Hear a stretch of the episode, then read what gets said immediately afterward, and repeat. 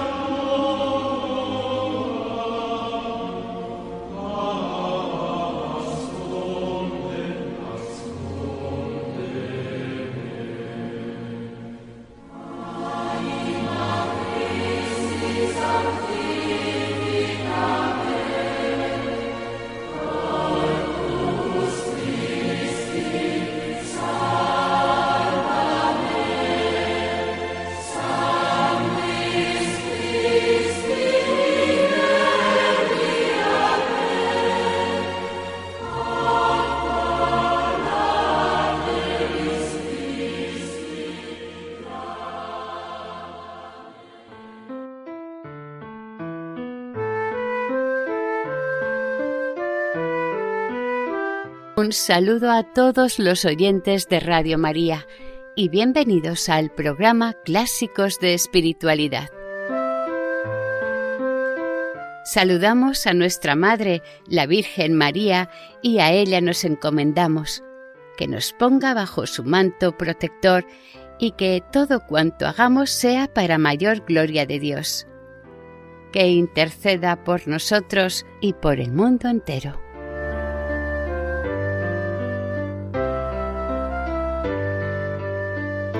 En el programa de hoy continuamos leyendo el capítulo 6 de Historia de un alma. Nuestra santa, su hermana Celina y su padre se unen a una peregrinación a Roma. El objetivo es hablar con el Santo Padre para que éste le conceda un permiso especial para entrar en el Carmelo a pesar de su corta edad. Teresita nos va narrando las vivencias que tiene en los diversos lugares que visita. Estas vivencias vienen acompañadas por reflexiones espirituales que le surgen de forma espontánea. Los corazones de ambas hermanas están impregnados del amor de Dios. La fuerza de este amor les empuja a una audacia e intrepidez que nunca hubieran sospechado.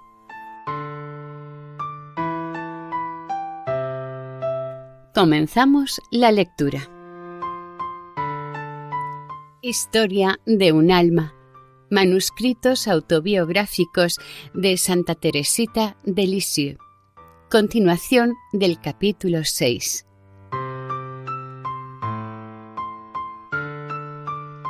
Tres. Milán, Venecia, Bolonia, Loreto.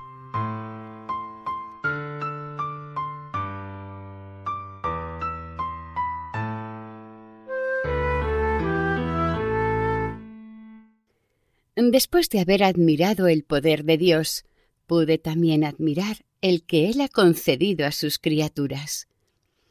La primera ciudad de Italia que visitamos fue Milán. La catedral, toda de mármol blanco y con sus estatuas suficientemente numerosas como para formar un pueblo innumerable, la visitamos hasta en sus más pequeños detalles. Celina y yo éramos intrépidas Siempre íbamos las primeras y seguíamos muy de cerca a Monseñor para ver todo lo referente a las reliquias de los santos y escuchar bien las explicaciones. Por ejemplo, mientras él celebraba el santo sacrificio sobre la tumba de San Carlos, nosotras estábamos con papá detrás del altar con la cabeza apoyada en la urna que guarda el cuerpo del santo revestido de sus ornamentos pontificales. Y así hacíamos en todas partes, excepto cuando se trataba de subir a donde la dignidad de un obispo no lo permitía, pues en tales casos sabíamos muy bien separarnos de su excelencia. Dejando a las tímidas señoras tapándose la cara con las manos después de subir a los primeros campaniles que coronaban la catedral, Nosotras seguimos a los peregrinos más audaces y llegamos hasta lo alto del último campanario de mármol y tuvimos el placer de contemplar a nuestros pies la ciudad de Milán, cuyos numerosos habitantes parecían un pequeño hormiguero. Bajamos de nuestro pedestal y comenzamos nuestros paseos en coche, que iban a durar un mes y que iban a saciarme para siempre de mis ganas de rodar sin nunca cansarme. El camposanto nos gustó todavía más que la catedral. Todas aquellas estatuas de mármol blanco a las que el cincel del genio parece haber insuflado vida están colocadas por el enorme campo de los muertos con una especie de estudiado descuido que, para mi gusto, aumenta aún más su encanto. Uno casi se siente tentado a acercarse a consolar a aquellos personajes idealizados que te rodean. Su expresión es tan real y su dolor tan sereno y resignado que uno no puede por menos de reconocer los pensamientos de inmortalidad que debían llenar el corazón de los artistas que realizaron esas obras de arte. Hay una niña arrojando flores sobre la tumba de sus padres. Parece como si el mármol hubiera perdido su pesadez y los delicados pétalos se deslizan entre los dedos de la niña. El viento parece dispersarlos y parece también hacer flotar el velo ligero de las viudas y las cintas con que las jóvenes adornan sus cabellos. Papá estaba encantado con nosotras. En Suiza se había sentido cansado, pero aquí recobró su jovialidad y disfrutó del hermoso espectáculo que contemplábamos. Su alma de artista se reflejaba en las expresiones de fe y de admiración que aparecían en su hermoso rostro. Un señor ya mayor francés, que no tenía sin duda un alma tan poética, nos miraba con el rabillo del ojo y decía malhumorado, como con aire de lamentar el no poder compartir nuestra admiración. Pero qué entusiastas son los franceses. Creo que aquel pobre señor hubiera hecho mejor quedándose en su casa, pues no me pareció que estuviera satisfecho del viaje. Con frecuencia se ponía a nuestro lado y de su boca no salían más que quejas. Estaba descontento de los coches, de los hoteles, de las personas, de las ciudades, en suma, de todo. Papá con su habitual grandeza de alma, trataba de animarlo, le cedía su sitio, etc. En definitiva, se encontraba siempre a gusto en todas partes y era de un temperamento diametralmente opuesto al de su desagradable vecino. Cuántos y cuán diferentes personajes encontramos y qué interesante el estudio del mundo cuando uno está a punto de abandonarlo. En Venecia la escena cambió por completo. Allí, en lugar de los ruidos de las grandes ciudades, solo se oyen, en medio del silencio, los gritos de los gondoleros y el murmullo del agua agitada por los remos. Venecia no carece de encantos, pero a mí me pareció una ciudad triste. El palacio de los duques es espléndido, pero resulta también triste con sus enormes salones en los que se hace una verdadera ostentación de oro, de maderas, de los mármoles más preciosos y de los cuadros de los más célebres maestros. Hace ya muchos años que sus bóvedas sonoras han dejado de escuchar la voz de los gobernantes pronunciando sentencias de vida o de muerte en aquellas salas que atravesábamos han dejado de sufrir los desdichados prisioneros encerrados por los duques en los calabozos y en las mazmorras subterráneas. Al visitar aquellas espantosas prisiones me parecía estar viviendo en los tiempos de los mártires y me habría gustado poder quedarme allí para imitarlos, pero tuvimos que salir prontamente y pasar el puente de los suspiros, así llamado a causa de los suspiros de alivio que daban los condenados a verse libres del horror de los sótanos a los que preferían la muerte. Desde Venecia nos dirigimos a Padua, donde veneramos la lengua de San Antonio, y de allí a Bolonia, donde vimos el cuerpo de Santa Catalina, que conserva la huella del beso del niño Jesús.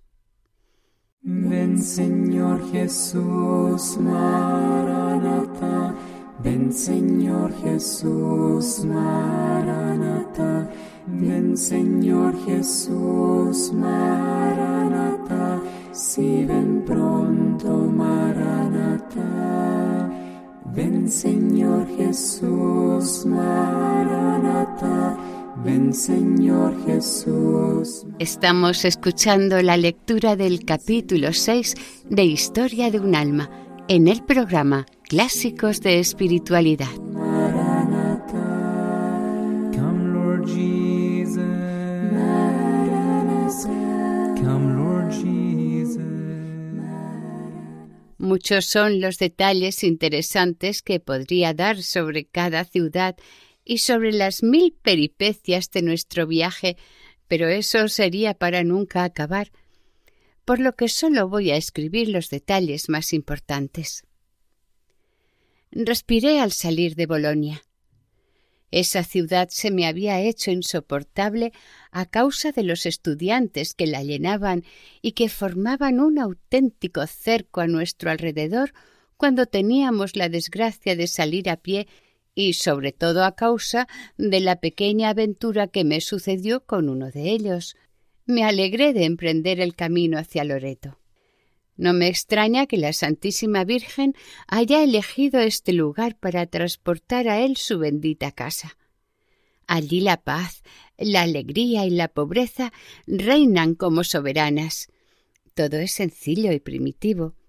Las mujeres han conservado su vistoso traje italiano y no han adaptado como en otras ciudades la moda de París. En una palabra, Loreto me encantó. ¿Y qué puedo decir de la Santa Casa? Me emocionó profundamente encontrarme bajo el mismo techo que la Sagrada Familia, contemplar las paredes en las que Jesús posó sus ojos divinos pisar la tierra que José regó con su sudor y donde María llevó en brazos a Jesús después de haberlo llevado en su seno virginal. Visité la salita donde el ángel se apareció a la Santísima Virgen. Metí mi rosario en la pequeña escudilla del niño Jesús. Qué recuerdos tan maravillosos pero nuestra mayor alegría fue recibir al mismo Jesús en su casa y convertirnos en su templo vivo en el mismo lugar que él honró con su presencia. Es costumbre en Italia conservar el Santísimo en las iglesias solo en un altar, y solamente allí se puede recibir la Sagrada Comunión. Este altar se encuentra en la misma basílica donde está la Santa Casa, encerrado como un diamante precioso en un estuche de mármol blanco. Esto no nos gustó, pues queríamos recibir la comunión no en el estuche, sino en el mismo diamante. Papá, con su finura habitual, hizo como todo el mundo. Pero Celina y yo fuimos a buscar a un sacerdote que nos acompañaba por todas partes y que en aquel preciso momento se disponía a celebrar la Santa Misa por un privilegio especial en la Santa Casa. Pidió dos hostias pequeñas que puso en la patena con la hostia grande. Ya comprenderás, madre querida, cuál sería nuestra ilusión al recibir las dos juntas la Sagrada Comunión en aquella bendita casa. Fue una alegría totalmente celestial que no se puede expresar con palabras. ¿Qué será entonces cuando recibamos la comunión en la morada celestial del Rey de los cielos? Allí ya no veremos que se nos acaba la alegría, ni existirá ya la tristeza de la partida, y para llevarnos un recuerdo no tendremos que rascar furtivamente las paredes santificadas por la presencia divina, pues su casa será la nuestra por toda la eternidad. Dios no quiere darnos su casa de la tierra, se conforma con enseñárnosla para hacernos amar la pobreza y la vida escondida. La que nos reserva es su propio palacio de la gloria, donde ya no le veremos escondido bajo las apariencias de un niño o de una blanca hostia, sino tal cual es en el esplendor de su gloria infinita.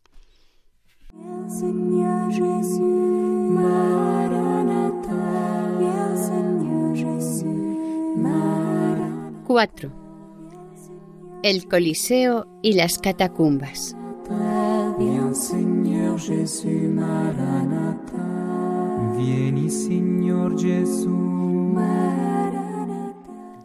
Ahora solo me falta ya hablar de Roma.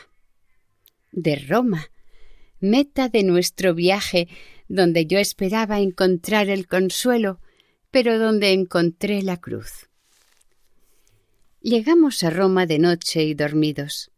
Nos despertaron los empleados de la estación que gritaban Roma. Roma. No era un sueño, estaba en Roma.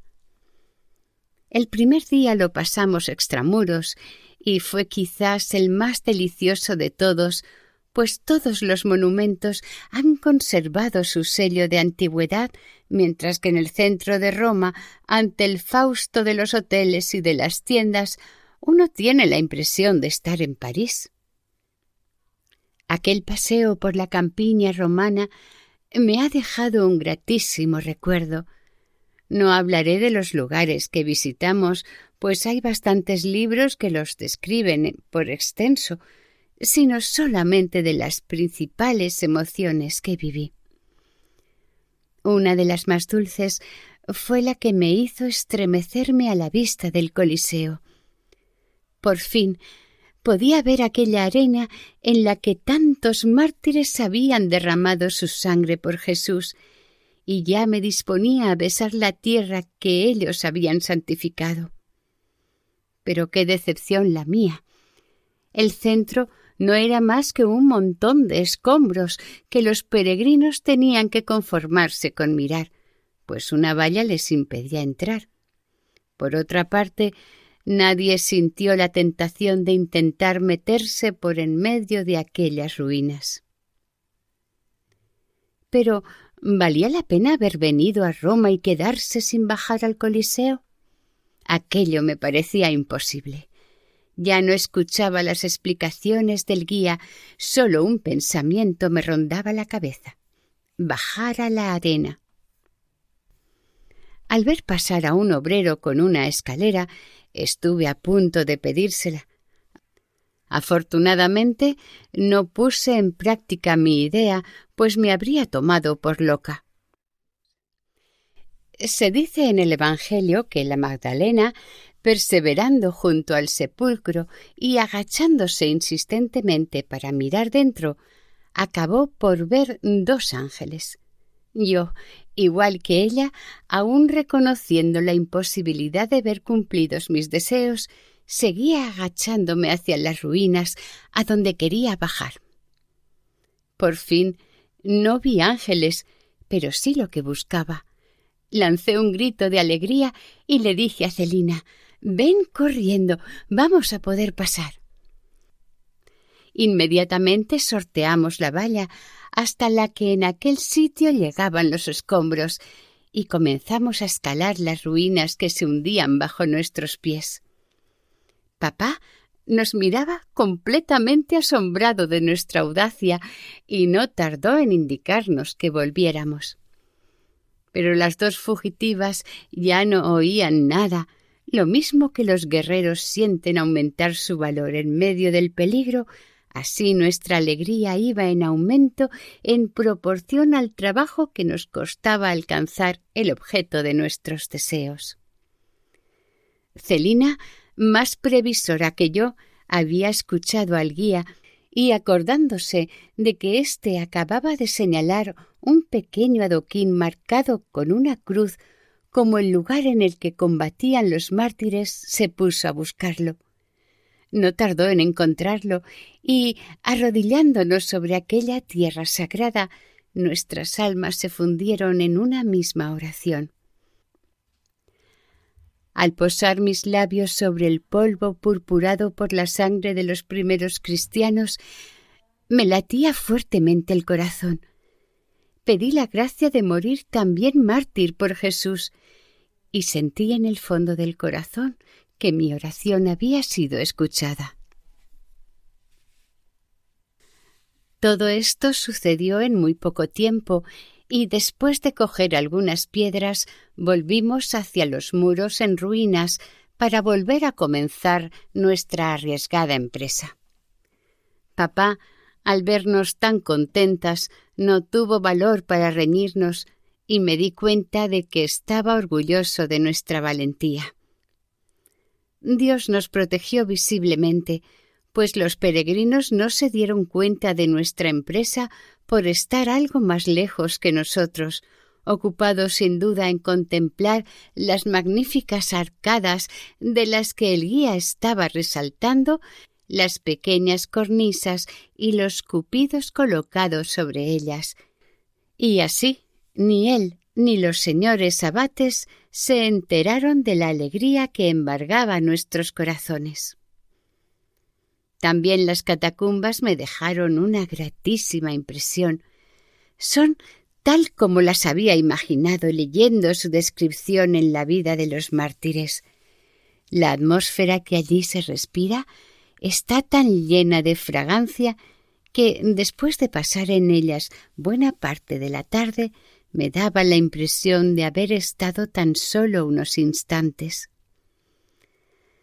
teníamos que llevarnos algún recuerdo de las catacumbas.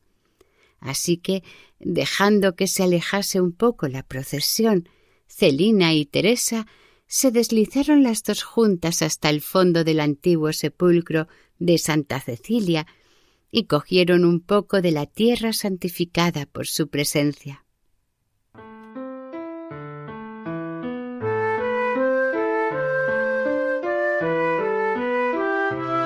Y hasta aquí el programa de hoy. Continuaremos la semana que viene, si Dios quiere, con el capítulo 6.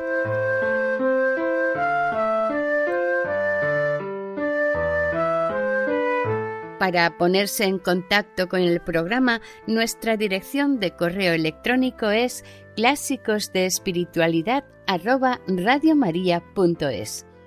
Pueden volver a escuchar el programa e incluso descargarlo en la sección de podcast de la página web de Radio María. Si desean adquirir el programa, pueden llamar al 91 8 22 80 10. Que el Señor y la Virgen les bendigan.